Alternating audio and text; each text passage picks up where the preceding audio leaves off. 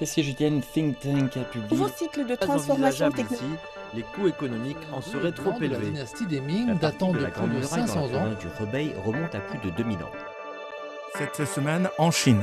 Cette semaine en Chine. Suivre l'actualité chinoise de la semaine avec Bamboo Studio. Le président chinois Xi Jinping a lancé jeudi sa tournée d'inspection à Hong Kong pour marquer le 25e anniversaire du retour de Hong Kong à la batterie.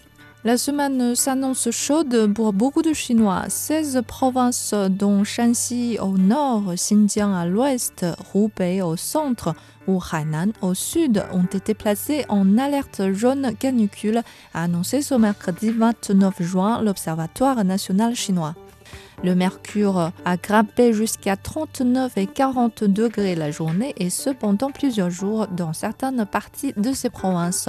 Pour rappel, la vigilance jaune correspond au troisième niveau le plus grave.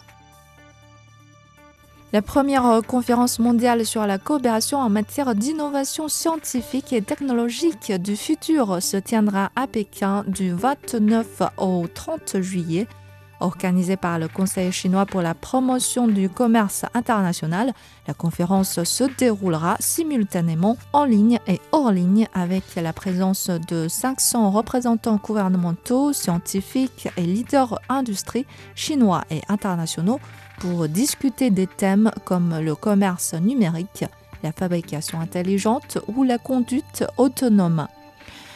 Les travaux agricoles d'été battent leur plein dans toute la Chine, secourus par le système de navigation par satellite Beidou PDS. L'agriculture s'avère plus intelligente et efficace en Chine. Des tracteurs automatisés équipés du GPS chinois BDS sont capables de poser des rangées droites et à des distances très précises et de semer 2,3 hectares de blé une journée. En outre, l'adoption du système BDS dans des drones de pulvérisation permet d'économiser 90% d'eau et 30% de pesticides. Dès ce mercredi, la Chine ne signale plus les zones à risque de contamination à la Covid sur le code de voyage des résidents.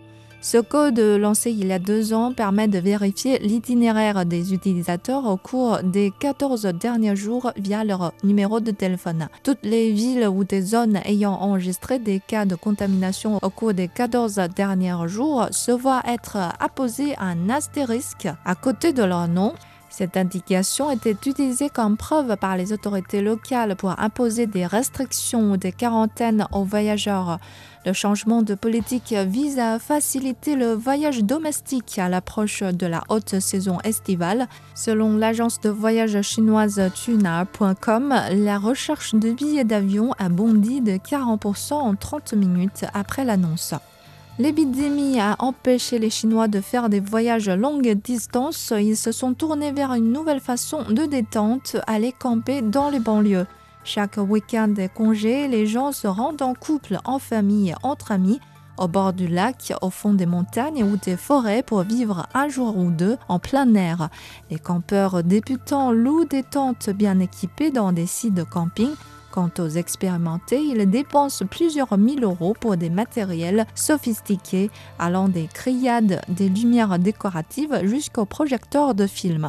Constatant l'enthousiasme de la population, Paitou vient de mettre en place une carte des campings permettant aux utilisateurs de repérer rapidement tous les sites de camping dans les 10 villes chinoises. Au total, 1700 sites de camping existent en Chine, un chiffre qui va continuer d'augmenter grâce à la politique en leur faveur. Le 14e plan quinquennal prévoit d'ouvrir davantage de zones littorales, forêts, prairies ou autres ressources naturelles aux activités de plein air. Les capitaux sociaux sont invités à participer à la construction de 10 000 camps de sport de plein air d'ici 2025. Ce mardi 28 juin, un vol a quitté l'aéroport international Jiangbei de Chongqing au sud-ouest de la Chine, à destination de Madrid, capitale d'Espagne, marquant l'ouverture de la première liaison aérienne directe entre les deux villes. Opéré par la société aérienne Hainan Airlines avec un avion Boeing 787, la liaison assurera un vol aller-retour tous les mardis. Le temps de vol est 13 heures de Chongqing à Madrid et 12 heures pour le retour. Selon le dernier point de presse du ministère chinois de l'Éducation, plus de 25 millions d'étrangers apprenaient le chinois fin 2021. L'enseignement de la langue chinoise est disponible dans plus de 180 pays et régions du monde. Et le cours de chinois a déjà été introduit dans le cursus scolaire de 76 pays. La première salle d'exposition de la marque chinoise de limousine Rongqi a été ouverte cette semaine dans la ville de Tel Aviv, dans le centre d'Israël. En avril, la marque est entrée sur le marché israélien en lançant son modèle phare EHS9, un véhicule utilitaire de luxe entièrement électrique d'une longueur de plus de 5 mètres. Hongqi, qui signifie drapeau rouge en chinois, s'est imposé comme la marque emblématique de l'automobile chinoise depuis sa création en 1958 et offre des années de service de limousine pour les événements nationaux. Merci d'avoir écouté Bamboo Studio.